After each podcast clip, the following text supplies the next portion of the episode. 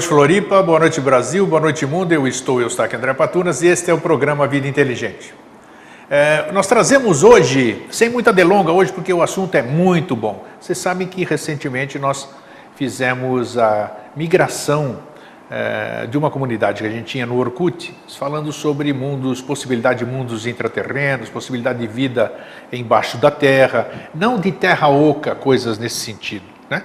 Mas de vida embaixo da terra, possibilidade de se viver em cavernas, embaixo dos mares, pressão atmosférica e coisas assim. E eu transferi essa comunidade, porque o Orkut terminou dia 30 agora de setembro, transferi para o Facebook e foi um sucesso.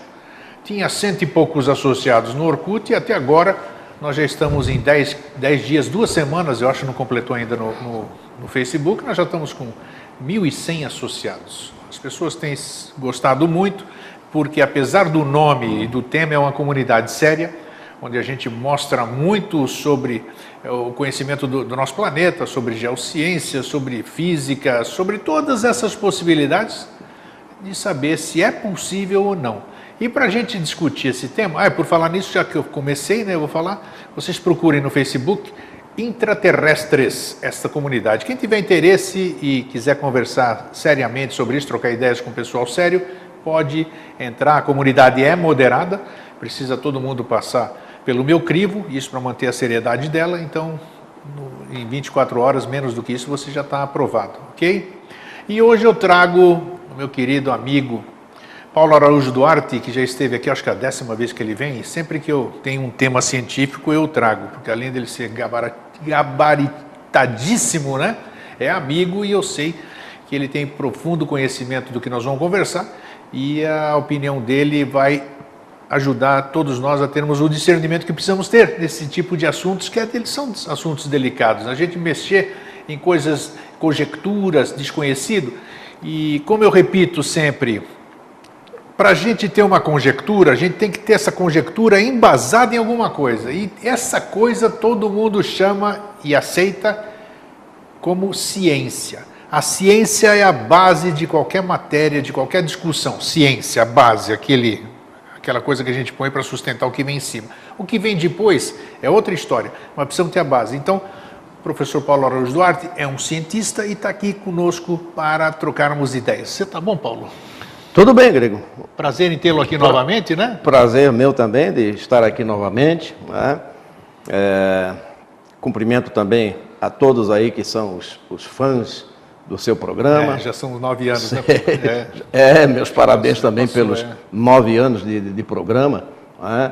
A, a, seleção que você faz do, do, dos temas, a participação né, de seus convidados, sempre muito bem escolhidos, a participação do, do Jorge Ouro, que tem sempre, sempre estado aqui com aqui, você, é. com muita sabedoria, com muita propriedade.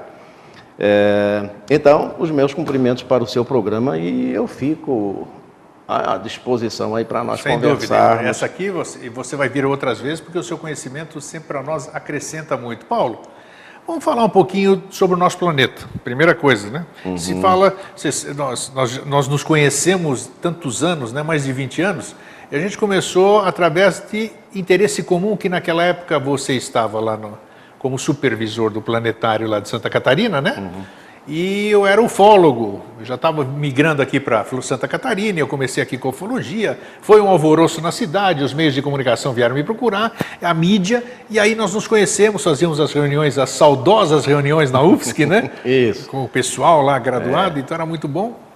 E a gente começou a conversar sobre vida fora da Terra, né? A possibilidade. Uhum. E eu sei que você, como um cientista, e isso que me agradou desde o começo, é bom porque você sempre segurava, o, segurava a rédea do pessoal, né? O pessoal queria voar, você segurava aqui, né?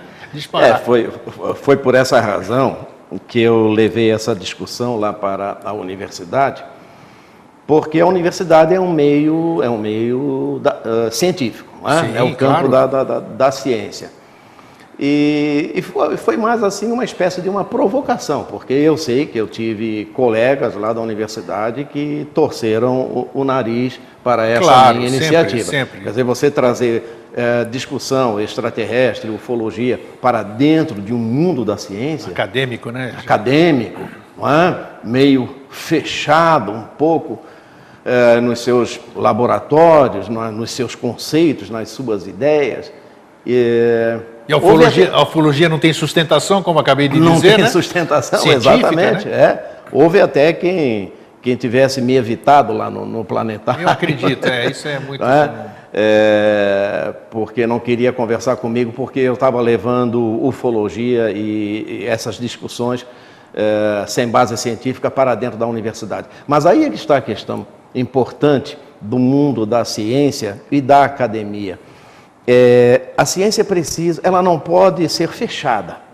Né? Ela não pode ser o mundo da fé, por exemplo. Porque não, na fé você acredita Crença e, não, e ciência é como água e óleo, né? não se mistura. É, podem se misturar, é, mas desde que caminhem juntos. Caminhar juntos. Caminhar juntos. E aí concordo. É, não há necessidade de uma, de uma fusão das duas coisas, mas caminharem juntos trocando ideias. Né? Em determinados momentos pode até haver uma certa interface das duas coisas e tal, mas que caminhem juntas, é? se respeitando. Isso. Esse é que é o mais importante. Principal. É? Então, lá dentro da universidade, se eu não me engano, isso aí foi em 98, foram 10 encontros que nós fizemos lá na universidade, e todos eles assim com um auditório cheio. Quer dizer, o público vem. Sempre, que, que maravilha é? que era, né? Exato, mas eu, eu sempre procurava uh, ter aquela postura de nunca afirmar, não, isso aqui é extraterrestre. Não. Uh, se nós não sabemos, então o fenômeno está ali. Agora merece ser investigado. E eu acho que a ciência precisa estar aberta para a discussão, para novas ideias. Porque no momento em que o cientista se fechar no seu laboratório e achar que ele detém a verdade, ele entra no campo da fé. Exatamente. Ele se, ele se Aí já não é mais ciência. A, Aí já é fé. Com a viseira, né, fechada. Exatamente. Então, toda ciência precisa estar aberta. É? é? o campo do conhecimento humano que precisa estar aberto para novas ideias, para novos acontecimentos, para novas discussões. Então, foi esse o objetivo do nosso, dos nossos encontros lá na e foi maravilhoso, saudoso, se você perguntar, todo mundo sente saudade desse tempo, né? Uhum. Bom, o tema que nós, que eu mandei a mala direta para vocês, vocês devem ter visto, até o nome vocês podem ter achado esquisito, né? Endo e exociências, né? Então nós vamos falar sobre os dois aspectos. Primeiro quero perguntar para o professor Paulo Araújo, há muito tempo você estuda, você é um astrônomo, estuda as possibilidades. Eu quero fazer uma pergunta primeiro o seguinte: todo o material, tudo que existe no universo é similar ao que existe na Terra? Todos os componentes do, do universo, todos esses, esses astros, cometas, planetas e essas coisas todas que a gente sabe, estrelas, são constituídas da mesma matéria física? Pelo que se conhece. Pelo, pelo, que se conhece, pelo que se conhece até agora, sim. Por exemplo, um, um elemento muito abundante por todo o universo é o hidrogênio. É o gás mais abundante por todo o universo. Né? Inclusive até a, aquela sonda foi a Pioneer, se eu não me engano, lançada em 72. A Voyager. A Voyager foram duas. É, mas mas houve Pioneer, uma foi, Pioneer isso, também, foi por essa época, é, da década de 70. Aquela que já saiu do sistema solar. É, a, as duas, Voyager também e a, e, e, a Pioneer. A Pioneer levou um, um, um disco, um disco é, uma placa também, feita inclusive pelo Carl Sagan, sim, o astrônomo, sim, sim, é. o Carl Sagan, que já faleceu. Né? É, e nessa placa havia várias, várias informações da, da origem daquela, daquela nave uma prova de que os cientistas acreditam que deve existir vida aí fora da, da, da Terra, né? para que alguém pegasse, algum ser inteligente pegasse e, e, e, identificasse, decifrasse aquelas informações. E uma das informações era a respeito do hidrogênio. Entende? É, numa prova de que se sabe pela ciência que o hidrogênio é um componente, um elemento é, abundante por todo o universo. Então, certamente, essa outra inteligência lá é, saberia que o hidrogênio né, é abundante e tal, então isso aí já haveria uma certa é, dedução. Opa, tem gente por aí que conhece também esse tipo de gás. Paulo, todo mundo fala assim, quando se fala em universo, quando se fala em planeta Terra, ainda ontem eu estava vendo, postando uma mensagem lá na nossa comunidade, que a Terra tem 3,6 bilhões de anos desde que foi constituída, digamos assim. Como é que, você como cientista e como conhecedor disso, como é que se mensura uma, uma idade, vamos dizer? Quais são os é, meios utilizados para isso? Serve também para estrelas, né? Como você. Também, também. Como, né? que, como é que se faz isso, Paulo? Um trabalho é, desenvolvido basicamente pela, pelo mundo da, da ufologia, da, desculpe, da, da geologia. Sim. Né? A geologia.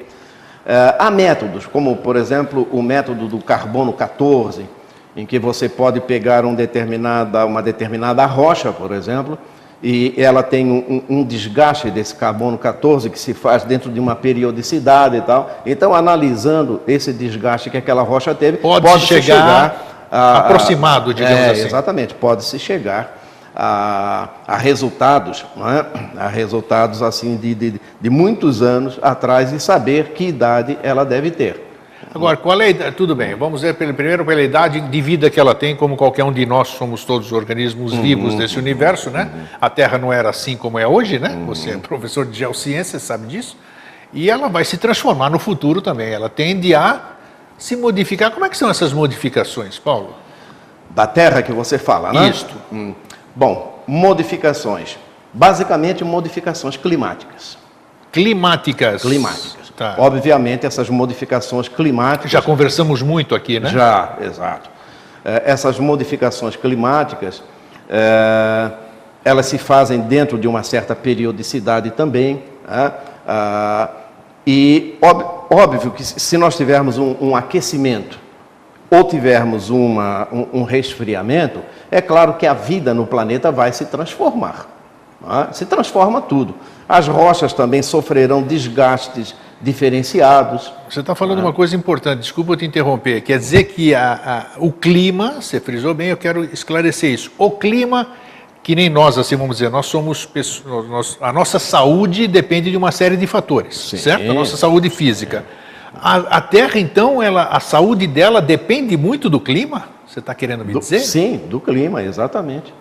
E o clima, Uh, por exemplo, o, o, nós já tivemos aí pelo menos umas três grandes glaciações. Sim. Uhum. Sim. Nessas grandes glaciações, o gelo polar avança até regiões temperadas, até regiões próximas a, a, ao Equador e tal. Veja, é, já foram achados esqueletos de ursos na Holanda. Puxa vida! Ali, na Europa, ali uma região é, temperada e tal.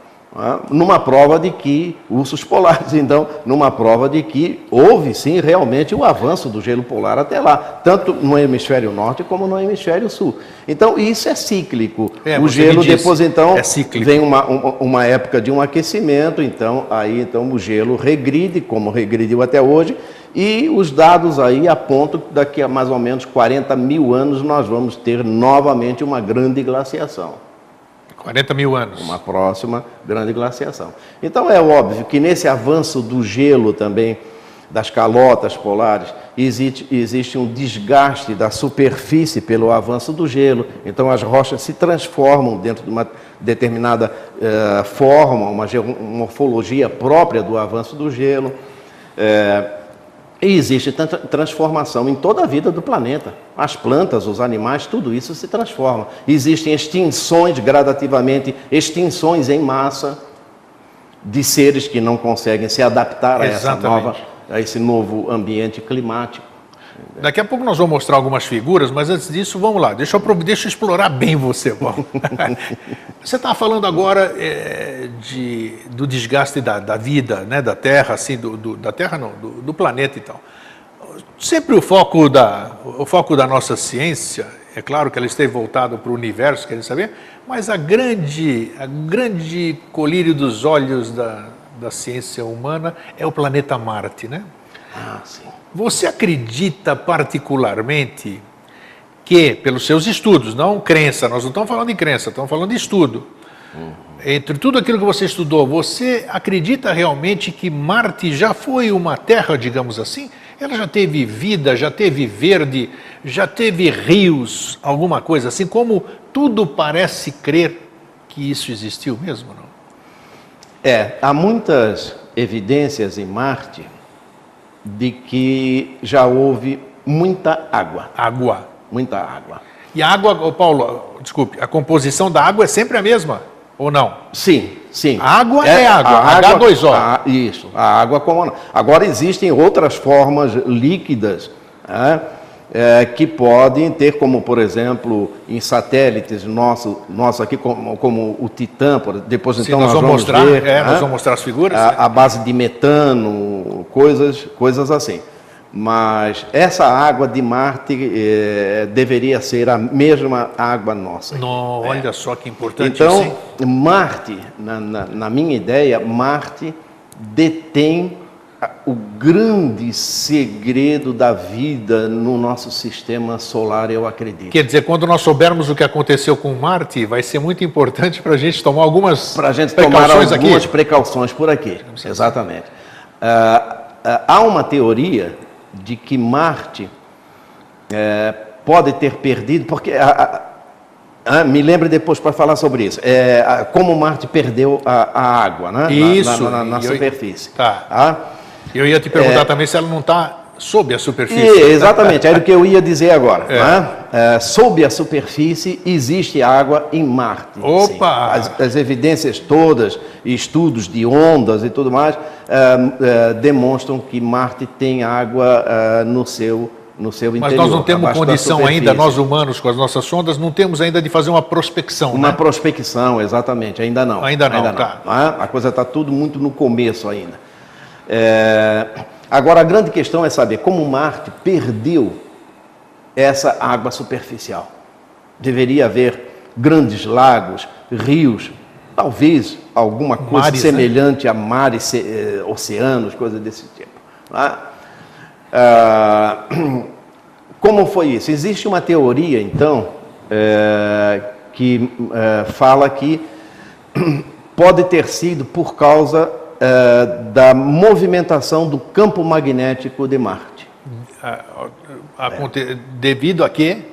O que, que pode O- acontecer para movimentar, para mexer com o campo magnético? O que, que precisa acontecer? É o núcleo do planeta, o núcleo ferroso do planeta, que acontece com a Terra também. Núcleo ferroso. Vamos lembrar daqui a pouquinho Ué. que nós vamos falar da Terra. Que é, o Importante. caso da, que é o caso da Terra também. Ok. né? Fala-se que aqui a Terra também eh, já teve eh, migração do- do- do- dos polos magnéticos e tal. Né? Eh, mas conhecendo esse fenômeno em Marte, provavelmente nós podemos conhecer melhor o que se passa aqui em nosso planeta. Então, por isso que a ciência tem tanto interesse, porque provavelmente eh, toda a história Sim, da Terra está ligada sim. a Marte, vamos dizer assim. Exato. Além disso, Ma- Marte tem duas calotas. É, uma delas tem um, um pouco mais de água do que a outra.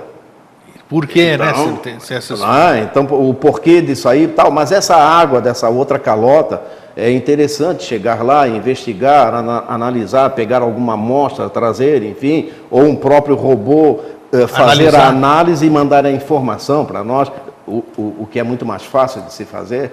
é?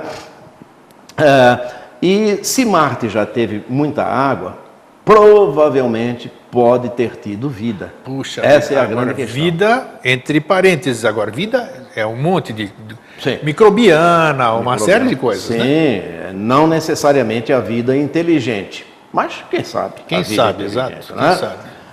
É, então, há regiões preferidas lá em Marte de peixe que podem ter sido escavadas por, trabalhadas por rios e que pode ter fósseis. Então, a grande questão hoje em dia em Marte é descobrir algum fóssil que nos Puxa, comprova. seria, aí ó, seria, aqui puxa, é um seria fóssil. a prova de que existe vida fora da Terra. fora da Terra. Vida Seria a grande prova. Então, por isso, né, por essas coisas que nós estamos comentando, é que hum, Marte, no meu entendimento, é que detém o grande segredo eh, da vida aí no nosso sistema solar. Paulo, Marte é mais velha ou mais nova que a Terra, assim, o planeta? É mais ou menos da, da, da, da, na mesma época, porque tudo se formou dentro de, né, de uma nebulosa que deu origem ao Sol, a parte central da nebulosa, e depois então as partes externas foram se formando, tudo mais ou menos dentro da mesma, da mesma época. Falando dentro da ah. mesma época, nós vamos falamos de Marte, temos N assuntos para falar. Vamos para Júpiter. Júpiter está logo ali, é um gigante, né? Júpiter, para nossa concepção. É dentro... É 11 vezes o diâmetro da Terra. É, mas é pequenininho perante outras coisas no universo, né? Uma Sim. ponta de agulha. É. Por exemplo, a gente sabe que Júpiter é um planeta gasoso. Como é que é isso? Então ele, vamos fazer. Ele é, está se formando ainda? Como é que é isso? Vamos fazer um balanço, então, aproveitando essa sua pergunta. Vamos lá. Vamos fazer um balanço do nosso sistema solar, dos planetas do sistema solar. Ok. É, Júpiter Saturno, Urano e Netuno são considerados os planetas gigantes do nosso sistema. Sim. Porém, são planetas gasosos. Gasosos? Gasosos.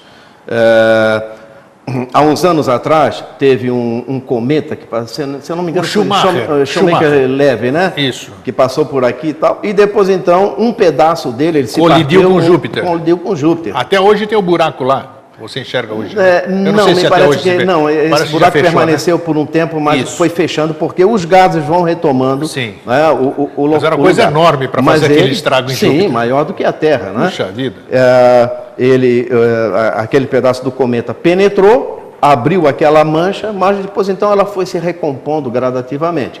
É gasoso. Sim. É gasoso. Então sabe lá onde aquilo foi parar? É, ou parou lá no núcleo do, do planeta, ou quem sabe atravessou e foi embora mas provavelmente ficou lá por dentro. Ah, então, são planetas gasosos. Se a gente manda uma sonda para lá, não tem como pousar nesses quatro planetas. São gasosos. Mas isso é forma. A Terra foi gasosa já? Foi. Foi também? Foi. Ok. Foi. Tá. Exatamente. Tá. É, então, esse, nesses quatro planetas, é, não haveria condições de se pesquisar uma, a vida numa superfície, num oceano, numa coisa, são, são, é gás, é uma bola gasosa. É? Se existe vida nessa bola gasosa, aí, é aí fica, mais, né? fica claro, mais di, claro, difícil. Claro, claro. É, bom, Plutão hoje em dia já não é mais considerado pela planeta, astronomia é. como planeta, mas é considerado microplaneta, mini planeta, enfim. Mas também é muito longe e muito pequeno. Exato é, não, não, não, não detém uma atmosfera, pelo menos semelhante à nossa, e é conveniente dizer que quando se fala em vida fora do sistema solar, nós estamos buscando uma vida semelhante, semelhante à, nossa, nossa, porque claro. é o padrão que nós conhecemos. É o conhecemos. padrão que conhecemos, exatamente. Hum. Isso. Fora claro. disso, não se pode buscar não. vida porque não conhecemos um outro padrão. É? Sim. É, pois bem. Aí nós então, temos Mercúrio. Mercúrio né? e Vênus. Isso. Mercúrio, muito próximo do Sol. Muito quente de um lado, sem atmosfera Vida praticamente. impossível. Muito frio do outro Salvo lado. Salvo alguma tecnologia que a gente desconheça. Que né? a gente desconheça. Sobra Vênus. Vênus tem mais ou menos o tamanho da Terra, um pouco menor e tal, mas é, é uma atmosfera muito densa. Ainda muito, muito densa. densa. É, muito densa e uma temperatura é, elevadíssima, capaz de derreter ferro, chumbo. Puxa! Então, é, é, é difícil. Teve até uma sonda que foi para lá, uma nave, né, e mergulhou em Vênus e ainda conseguiu, por alguns minutos, mandar informações é, para nós. Mas muito ácido, sulfúrico, enfim, tal, é uma atmosfera né, muito ruim para esse padrão de vida que nós conhecemos. Então sobrou o quê? Terra e Marte. Terra e Marte, exatamente. Agora, sobraram também os satélites desses exato, planetas gigantes. Exato, Fogos, Deimos. São muitos. Os de Júpiter, de Saturno, né? É. Enquanto eu ainda estava lá na universidade, eu estava acompanhando a contagem dos planetas de Júpiter, principalmente, que é o que tem mais é, satélites. Satélites. Satélites de Júpiter, que é o que tem mais satélites. É, mas eu acredito que quando eu me aposentei, estava aí na casa de 90, 90 e poucos. Nossa, hoje nós sério? Temos, Tudo é, isso? Hoje nós temos... Eu desconhecia uh, isso, é. é. Cento e poucos São os maiores, são aqueles que são os mais conhecidos, Io, Ganímedes, essas coisas, isso, né? Isso, é, exatamente. Encelados também Encelados, é dele, né? Encelados, isso, é. Mas tem muitos outros né, que, já foram, que já foram descobertos. Então, hoje, o mundo da, da, da, da ciência é, preocupado com essa questão da, da, da, vida, está voltando os olhos para os satélites. Os satélites. Uhum. Que pode, podem é. reunir condição de vida os satélites? De, de, planeta, nós temos aí o Marte. Nós já vamos ver daqui a pouco mais fotos aí. É. Europa, dizem que tem mares Europa, é, para mim, é um dos satélites que mais enigmáticos com relação e com mais probabilidade de existência de, de, de vida. Olha só. É? Porque é, Europa tem calota de gelo, de fora a fora, cobrindo o planeta. É?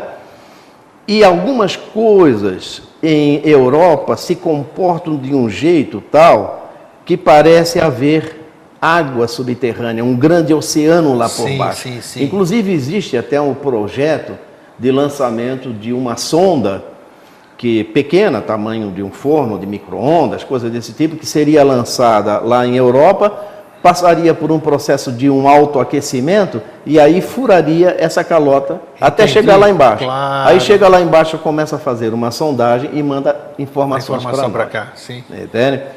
Então, Europa tem uma, umas fendas também, e na beirada dessas fendas tem umas manchas escuras, seriam fungos, quem sabe? Vai lá saber, sim.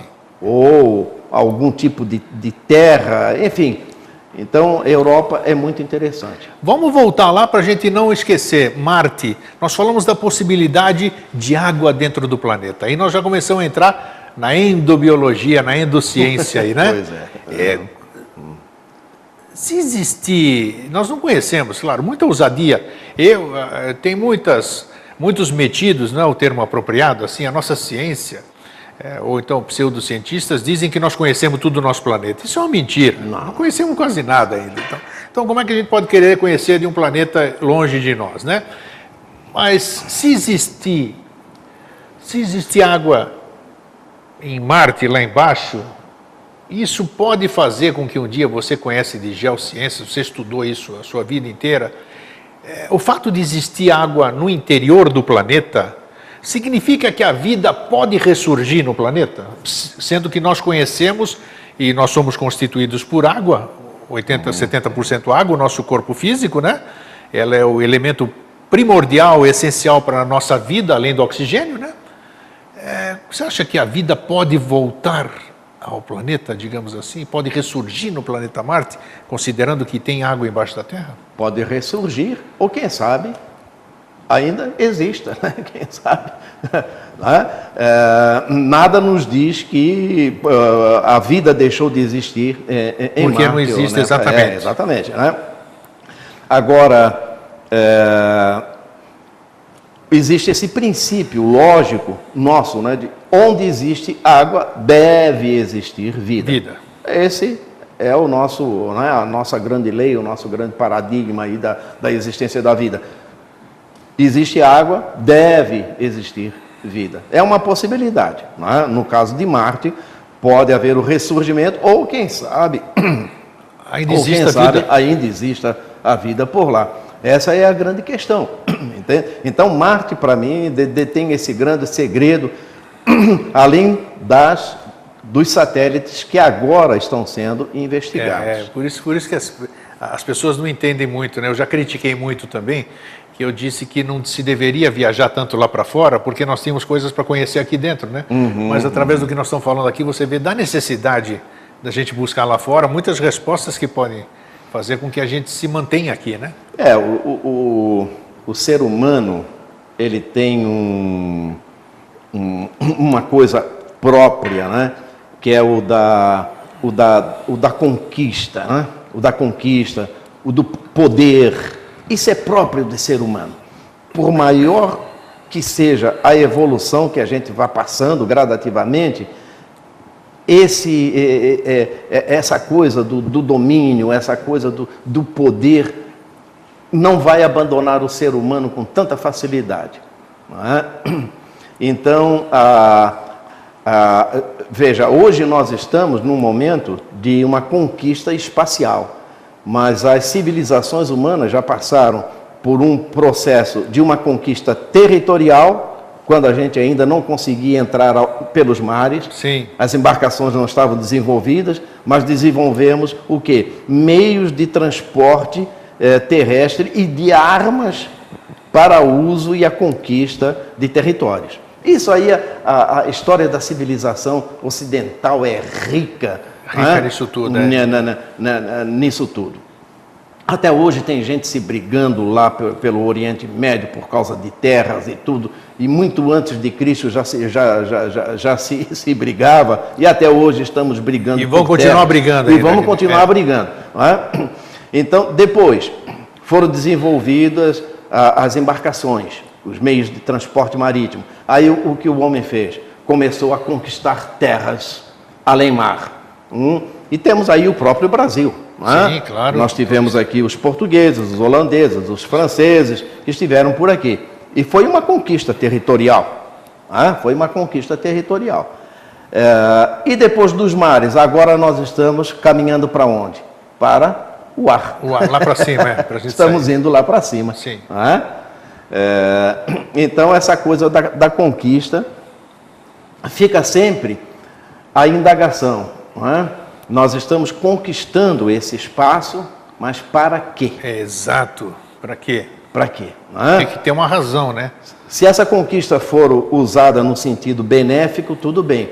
Mas o problema é que o ser humano tem essa coisa do domínio, do poder e tudo mais, e o espaço pode ser utilizado também é, com fins maléficos.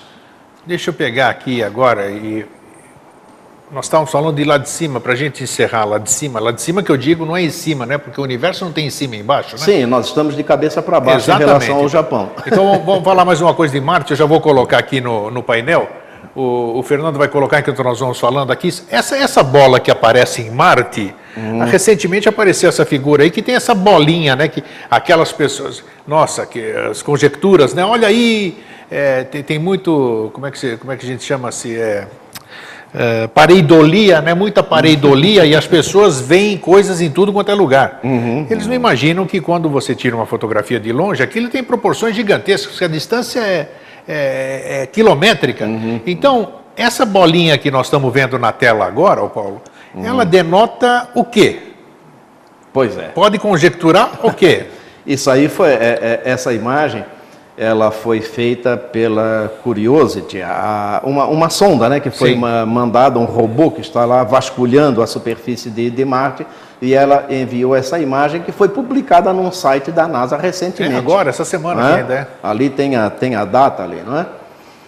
É, ela é pequena, é como se fosse uma bola de gude. Ah, sim, bola de São gude, tá. Os dois centímetros. Tá, é tá, como tá. se fosse uma bola de é, gude. Viu como a gente se ilude, acabei de dizer, essas distâncias aqui? É, exato. Essa é porque está pousada ali, ela está fotografando. Imagina de distância, então. É. Agora, é interessante, né? Porque ela é bem arredondada. Isso denota possibilidade de isto ter sido feito por curso d'água. Por curso d'água, exatamente. Ou algum outro rolamento, líquido, sei lá. Né? Exato. Que, rolamento. Ah, por rolamento, por curso d'água. Então, isso já é uma evidência. Opa, no passado pode é. ter havido água é, aqui. Pode ser, mar. pode, né? pode. A gente não pode ser. afirmar nada nunca, né? É claro. Agora, algumas pessoas poderão querer interpretar aquilo ali como sendo um artefato da forma de, que uma, quiser, de uma vida inteligente é? que fez aquilo ali. E é... para a gente terminar esse lado da exociência, digamos assim, para a gente voltar para endo agora, para Paulo, você particular, agora é crença, crença e mais com o que você aprendeu, estudou como cientista. Na sua opinião, qual é a possibilidade de vida fora da Terra? Nós estamos falando primeiro a nível de sistema solar uhum. e depois fora. É, como é que você vê esse aspecto aí?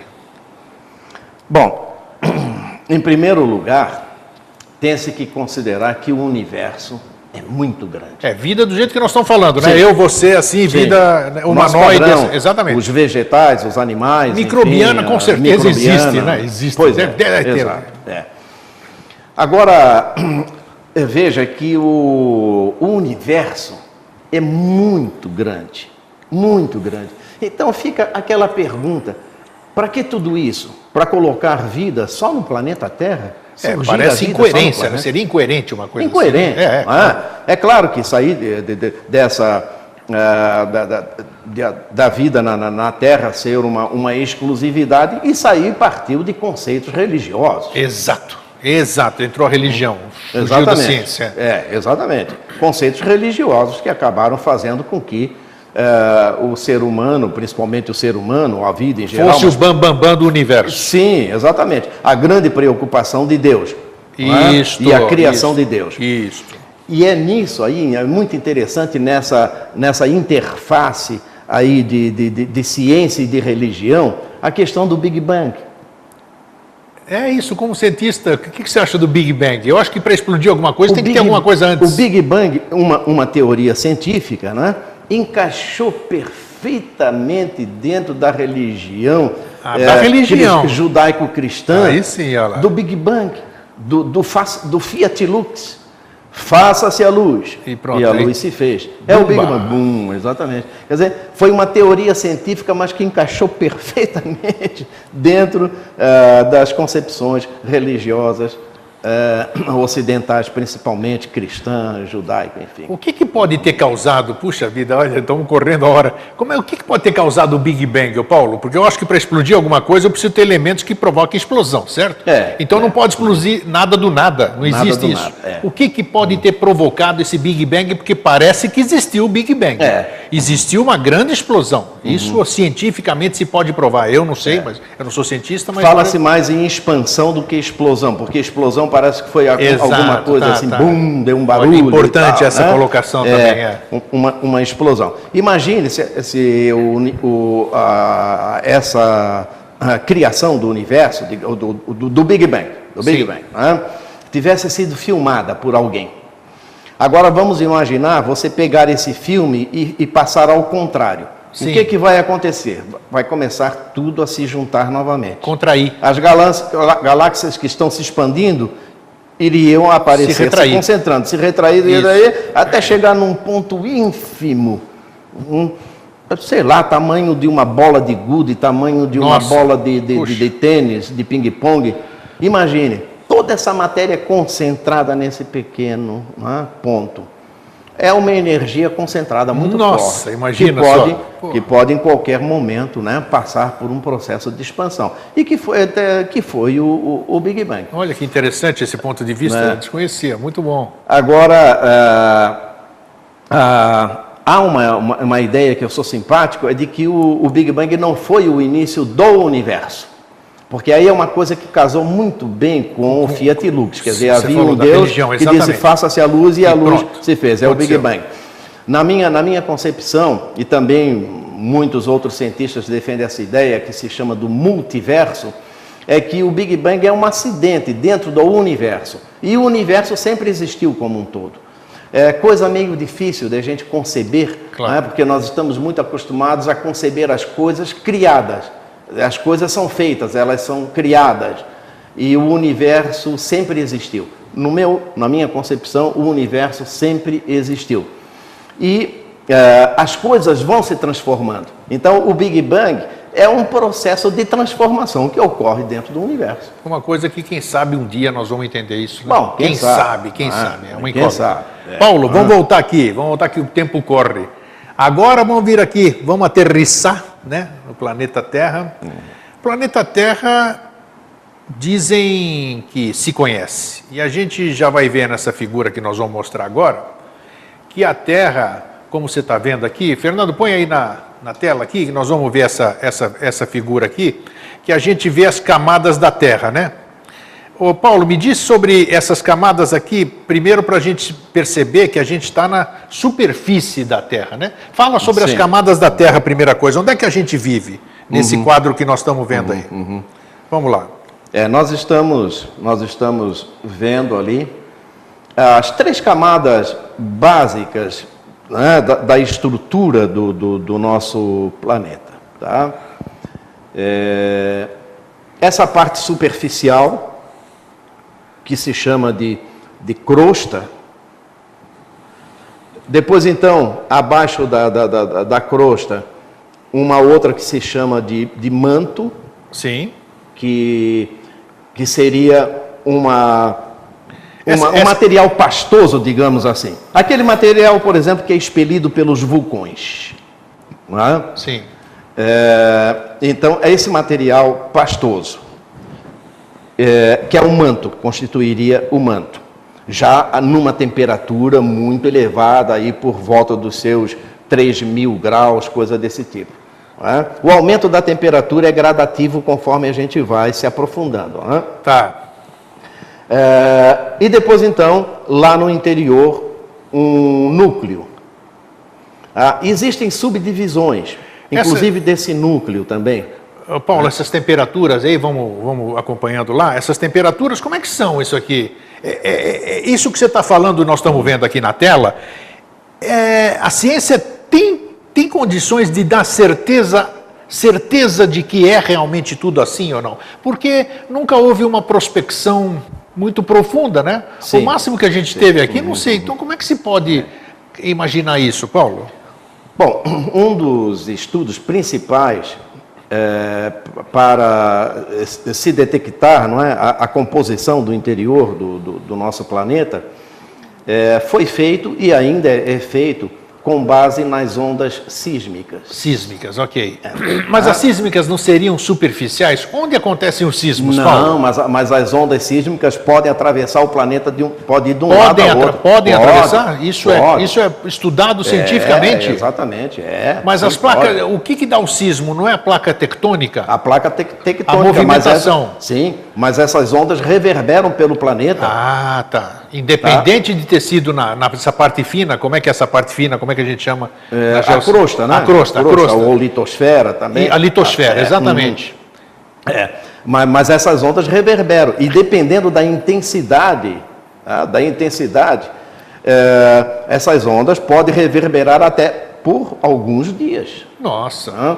Nós tivemos a... Você me falou, vai, vai ver que é a mesma coisa que você vai falar. Num programa anterior, você me disse que nós já tivemos uma época glacial aqui, provocada por uma erupção vulcânica, né? Parece Sim. que teve quase mil anos o planeta ficou Isso, sem. Você exatamente. pode repetir essa informação para quem não assistiu? porque é uma porque a fuligem não é, ficou há 250 milhões de anos mais ou menos nós tivemos 90% de extinção da vida no planeta Puxa vida, aí você que falou isso, É. realmente me impressionou.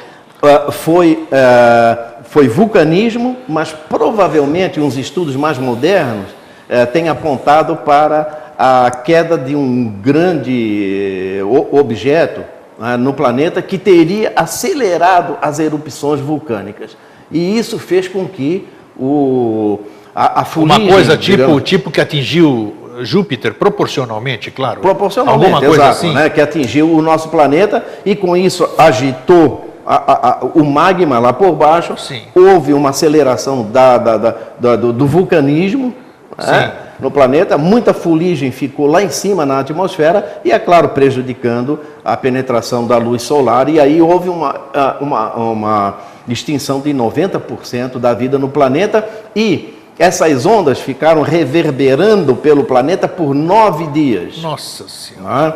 Então, Imagina só. Ou, ou- ou mais até. Bom, o que acontece? Os sismógrafos, que são os aparelhos que detectam essas ondas sísmicas, não é? É, provenientes de terremotos ou de impactos de objetos, enfim, é, os sismógrafos estão espalhados, formam uma, uma verdadeira rede por todo o planeta. Então, é, são trocadas informações e são analisadas essas informações. Por quê? Porque a onda, quando passa é, por um objeto é, sólido, ou líquido, ou pastoso, ela se comporta de modo diferente. Aí então pode-se deduzir essas camadas do planeta Terra. Entendi.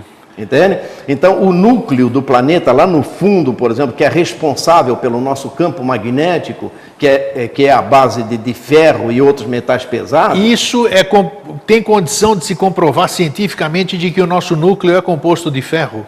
É porque nós temos um campo magnético. E campo esse magnético só é possível com pode ferro. possível, exatamente. Ok, perfeito. Com, com um núcleo que se movimente independente da rotação da Terra. Quer dizer, o núcleo lá no- é como se ele estivesse boiando lá numa massa e tal, e ele tem movimentos independentes da rotação da Terra. Tá? É, o, bom, a- acima do núcleo e, existe um, uma outra camada que também é, é conhecida por núcleo, mas seria uma camada assim que se comporta como material fluido. Nessa figura aparece aí, Paulo? Põe a figura de novo, Fernando, por favor. Ele, essa figura aparece ou não? A, essa aparece, camada? Aparece, tá. aparece, okay. entende? Então nós então, temos o núcleo e a próxima, a próxima camada e, é essa que nós estamos falando agora. Exatamente, tá. exatamente. É, porque é, é, o comportamento da, da, da, onda que vai nos dizer se o material que ela está é, passando é um material é, é, líquido, é um material fluido, é um material pastoso, é um material sólido, entende? Então, as ondas sísmicas é, ajudam muito nessa prospecção do interior do planeta. Puxa, é interessante isso. Então, quer dizer, agora, puxa, vivendo e aprendendo Quer dizer que o sismógrafo, o sismógrafo ele tem condição de ver, não, ele tem condição, por exemplo, diz que foi o terremoto aconteceu no Chile, não sei aonde, a 32 quilômetros de profundidade, mas 32 quilômetros de profundidade, ô Paulo, uhum. é nada perante os 6.300 do raio da Terra, sim, né? Sim, sim. Então, mas é aí é que me chama a atenção, reverbera de qualquer forma? Reverbera, reverbera, dependendo da intensidade, ela reverbera e pode até atravessar de um lado, de um lado a, a outro. Nada Puxa impede. Vida. Então, né? então, isso aí também, o sismógrafo pode mensurar isso, então? Pode, pode mensurar isso, e aí, a partir da, do comportamento da onda, os cientistas conseguem identificar é, se o material que, que a onda atravessou naquela determinada profundidade é um material fluido, é, é sólido, é pastoso, enfim. É, falando isso aqui que nós estamos falando agora, então aí nós entramos nesse assunto que nós estamos querendo entrar, que é a possibilidade de existir vida sob o nosso, sob os nossos pés. Eu acredito, eu não acredito, aqui é crença, nós estamos falando de crença, uhum. eu não acredito, até prova em contrário, que exista, que a Terra seja oca. Não acredito. Pode ser até que seja, não acredito. Uhum. Mas eu, em função de, de, estudos, que eu sou um pesquisador, eu fuço muito, eu já vi que tem cavernas, cavernas que já foram pesquisadas, que nem a Mammoth Cave lá nos Estados Unidos, já foram pesquisadas 500 e tantos quilômetros dentro da caverna. Tem cavernas que tem muito mais que as pessoas não têm condição de entrar lá toda essa. Então eu acredito numa possibilidade de existirem campos, bolsões dentro da nossa crosta que permitam que alguém more lá, alguém viva, sei lá, bicho, gente, sei lá o quê. Como você vê como professor de geociências, estudioso do planeta, a sua vida inteira, como você vê essa possibilidade? É muito mais real do que, é muito mais factível possível do que a gente imaginar que tem vida aqui fora do nosso planeta, desse sistema solar, né? É. É, essa questão da vida intraterrena, é, aí nós poderíamos falar em dois aspectos. Primeiro, um aspecto digamos assim, científico. Né? Sim, científico. Caverna... Esse é o mais importante. Sim, claro. Esse é o mais importante. É, eu, eu, quando estudante na, na, na, universidade, participei do projeto Rondon, naquela época. Puxa, saudoso coisa, projeto Rondon. Sim, Puxa. coisa que, aliás, deveria retornar para as Sem universidades. Né? E eu fui para a Bahia, para a localidade de Irecê, e tivemos oportunidade de ir na, na Gruta dos Brejões. Chegamos lá, às 6 horas da manhã com um guia e saímos. É, é, é, não, chegamos 9 horas e saímos de lá 3 horas da tarde. Mas ainda estávamos no meio da gruta. Imagino que Porque o guia coisa disse, maravilhosa. O né? guia disse: agora, a partir desse, dessa luz aqui, nós vamos ter que, que, que voltar, porque vamos levar mais seis horas para chegar lá na boca e voltar para a cidade. Né? Então ali vimos muita, muita coisa, vimos é, água cristalina, um, é, e, e, e, essa gruta tem muitos fósseis. Tem, tem né? muitos Puxa, fósseis, exatamente. É, então houve vida por lá, vida animal, talvez plantas também e tal. Mas agora a questão é é, aquele outro lado assim mais místico, né? No místico, na questão do místico. Então, vamos no científico ainda para, pelo que você conhece, pelo que você estudou, pelo que a ciência mostra até hoje, até que profundidade da Terra é possível o nosso corpo físico suportar a temperatura? A maior profundidade que nós conhecemos é a Fossa Mariana, né? Sim. 11 mil metros de profundidade por aí. É. Uhum. Então, você como cientista, se eu quisesse virar um ermitão hoje e ir para baixo da Terra, eu quero descer cada vez mais fundo, uhum. né? Teve um sujeito que fez isso na Serra do Roncador. Isso, né? Deve ter feito. É, tem. É, tem. um- Até, até quando. Até, é, é, até onde eu. Diz que quanto mais eu desço, mais esquenta a coisa, né ou não? É, existe uma coisa chamada de grau geotérmico. Geotérmico. Grau geotérmico é, é o seguinte: é, conforme você vai se aprofundando na crosta Sim. terrestre, a cada 100 metros nós temos um aumento de temperatura de 25, 30 graus Que é isso? a cada 100 metros. É o chamado grau geotérmico. Puxa. Hum? Então, com isso, nós Mas podemos. não é, é- é o grau Celsius ou não? Sim, ou é um outro é, sim, tipo de grau? não, não, não. O, o grau Celsius. é. Puxa vida. É. Chamado grau centígrado, né? O grau Celsius. Quer dizer, 200 metros abaixo da Terra eu vou estar com 50, 50 graus assim Uhum. de temperatura? Puxa vida. né? Então, ah, esse, esse, esse aumento da, da, da- da temperatura vai se fazendo gradativamente. né?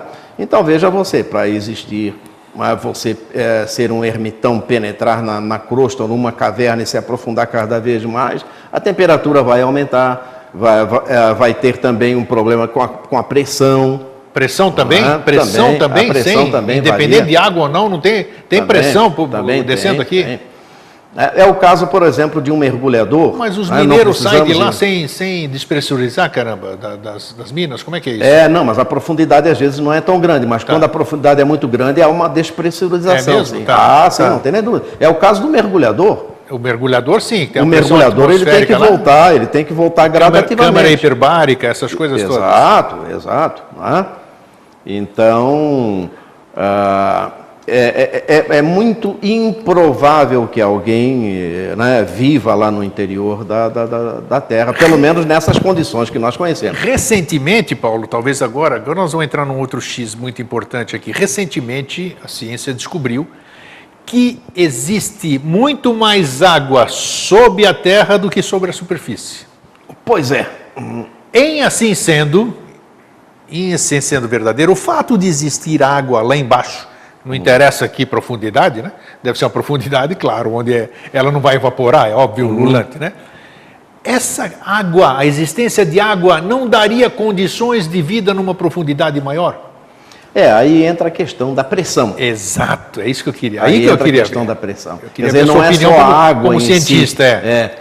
Não é só a água em si, mas é a questão da pressão também que você vai sofrer, desculpe, lá embaixo. não é? Então, é, pelo menos dentro desse padrão aqui fora que nós conhecemos, é improvável que haja uma vida lá embaixo, pelo menos assim uma vida de um de um de um ser maior como nós, digamos assim, Sim. ou como grandes animais. Agora, uma vida microbiana, quem sabe? Humana não, humana não. Olha, eu não creio. Você não crê? Eu não creio. Tá, vamos dizer aqui, na, na minha leiguice, eu desço. Você, tem, você fala que tem a pressão atmosférica, tal, tal, Uhum. tal. Conforme eu vou descendo, eu vou me adequando àquela pressão Uhum. do ambiente. O fato de eu me adequar, até quando eu posso me adequar, digamos assim? E eu não vou voltar depois para a superfície. Significa que eu não vou precisar de câmera hiperbárica, eu não vou precisar de nada. Eu já me, ad- o ser humano, o corpo humano, como você como cientista, você não é, você não é, é anatomista, não é médico, né? Mas ele ele se adequaria numa, numa determinada pressão ou não? Como é que você vê? É, se nós falarmos em, em seres humanos como nós, né, é, além dessa questão da, da pressão, existem outros componentes, Tipo? né, como o ar que você vai respirar, Oh, bem, mu- muito bem lembrado isso. Precisa ter um oxigênio, um grau de oxigenação de suficiente. oxigenação, quer dizer, não é só a água, não é só, só Para onde vai o gás carbônico que você exala? Sim, exatamente, porque se de repente você começa a, a, a, né, a respirar o oxigênio, exalar o gás carbônico E e, aí, tal, chega vai? um determinado momento que Acabou. não tem. Mas quem Se é que vai recompor se esse não tiver oxigênio? alguma coisa, Se não exatamente. tiver a fotossíntese, Sim. se não tiver planta, se não tiver a luz solar, como é que vai haver a recomposição do oxigênio lá no fundo? Então, o que, que a, gente, a gente pode presumir, então? Para a gente, temos dois minutinhos ainda aqui. E nós vamos aqui, eh, depois nós vamos botar, umas, a hora que terminar o programa, nós vamos botar duas figuras, três figuras aqui, que nós já conversamos tudo sobre isso. Mas eu quero apro- aproveitar, e vocês vão me desculpar, mas eu queria aproveitar bastante o professor. Ah, então, podemos conjecturar que hoje, nas condições que a gente conhece hoje, na ciência que a gente conhece hoje, é puramente salvo coisas que nós desconheçamos, claro, né? Tecnologias que desconheçamos. Sim. Então, é praticamente, no que a gente conhece hoje, é praticamente impossível viver-se sob a Terra. Sim. Podemos considerar isso? Podemos considerar isso dentro dos nossos padrões de conhecimento de hoje. Até. Pode ser que tenha outra tecnologia que a gente não conheça. Temos É. aí, a- a- você já deve, claro, nós temos quase a mesma idade aqui, você já deve ter lido sobre o Almirante Byrd, né? A Sim. viagem que ele fez, que ele foi para algum lugar e não sei onde. Agora, onde ele foi, o que, que era aquilo, não se sabe, caramba. Ou É, se o- sabe e não se tornou público, não sei. Exato. Uai, O próprio coronel Fawcett, Fawcett. Fawcett, né, da, em inglês, que foi lá para a região da Serra do, Do Roncador, Roncador e desapareceu. E depois desapareceu. Teve um outro cidadão também, que a própria esposa dele, em reportagens na televisão, ela levou ao local onde ele teria desaparecido e diz que foi viver lá, lá embaixo com intraterrenos. Mas são Mas tudo- aí, é, aí ela fa- fala em, em- em corpo, em, em- corpo uh, sutil. Sutil, Mas exato, o que é corpo sutil? Exato, aí fica difícil. Aí né? fica difícil, Eu concordo entende? com você. Aí nós fugimos do campo da ciência, nós não temos eh, como explicar, fora do mundo místico e fora da religião, o que é um, um corpo sutil. E cientista não vive de achismo, né, Paulo? Achismo é, não, existe não, não vive, né? não, não vive. A ciência até deve aceitar essas outras ideias, mas deve buscar um- fazer uma- um filtro Sim, claro, para chegar a um resultado procurar plausível. comprovar aquilo, né? É, Isso. exato. Paulo, você vai ter, olha, que, que pena, né? Quando você vem aqui, assim como os outros convidados sempre, todo mundo me pergunta assim, poxa, vocês vão conversar o quê em uma hora, sem intervalo? Vocês têm tanto assunto e a gente sempre termina o programa com aquele gostinho de quero mais, né? É, porque você sabe conduzir a, a não, conversa. não é isso. É que o, Você o- sabe, o você é- sabe fazer o entrevistado falar. O assunto é muito, muito gostoso e não vai ser a última vez que você vem, nós temos muito mais que conversar. Eu queria te agradecer mais uma vez, professor, de você estar aqui, sempre muito solícito para a gente, e deixar o meu fraterno abraço. Eu também agradeço, parabenizo você mais uma vez aí pelos nove anos de, de programa Isso. e pelo seu trabalho, que tem sido um trabalho muito bonito, um trabalho reconhecido. Os meus parabéns né? e um, uma- a minha despedida aí a todos os telespectadores. Um grande abraço também. Obrigado, fraterno abraço e feliz sempre. Tchau.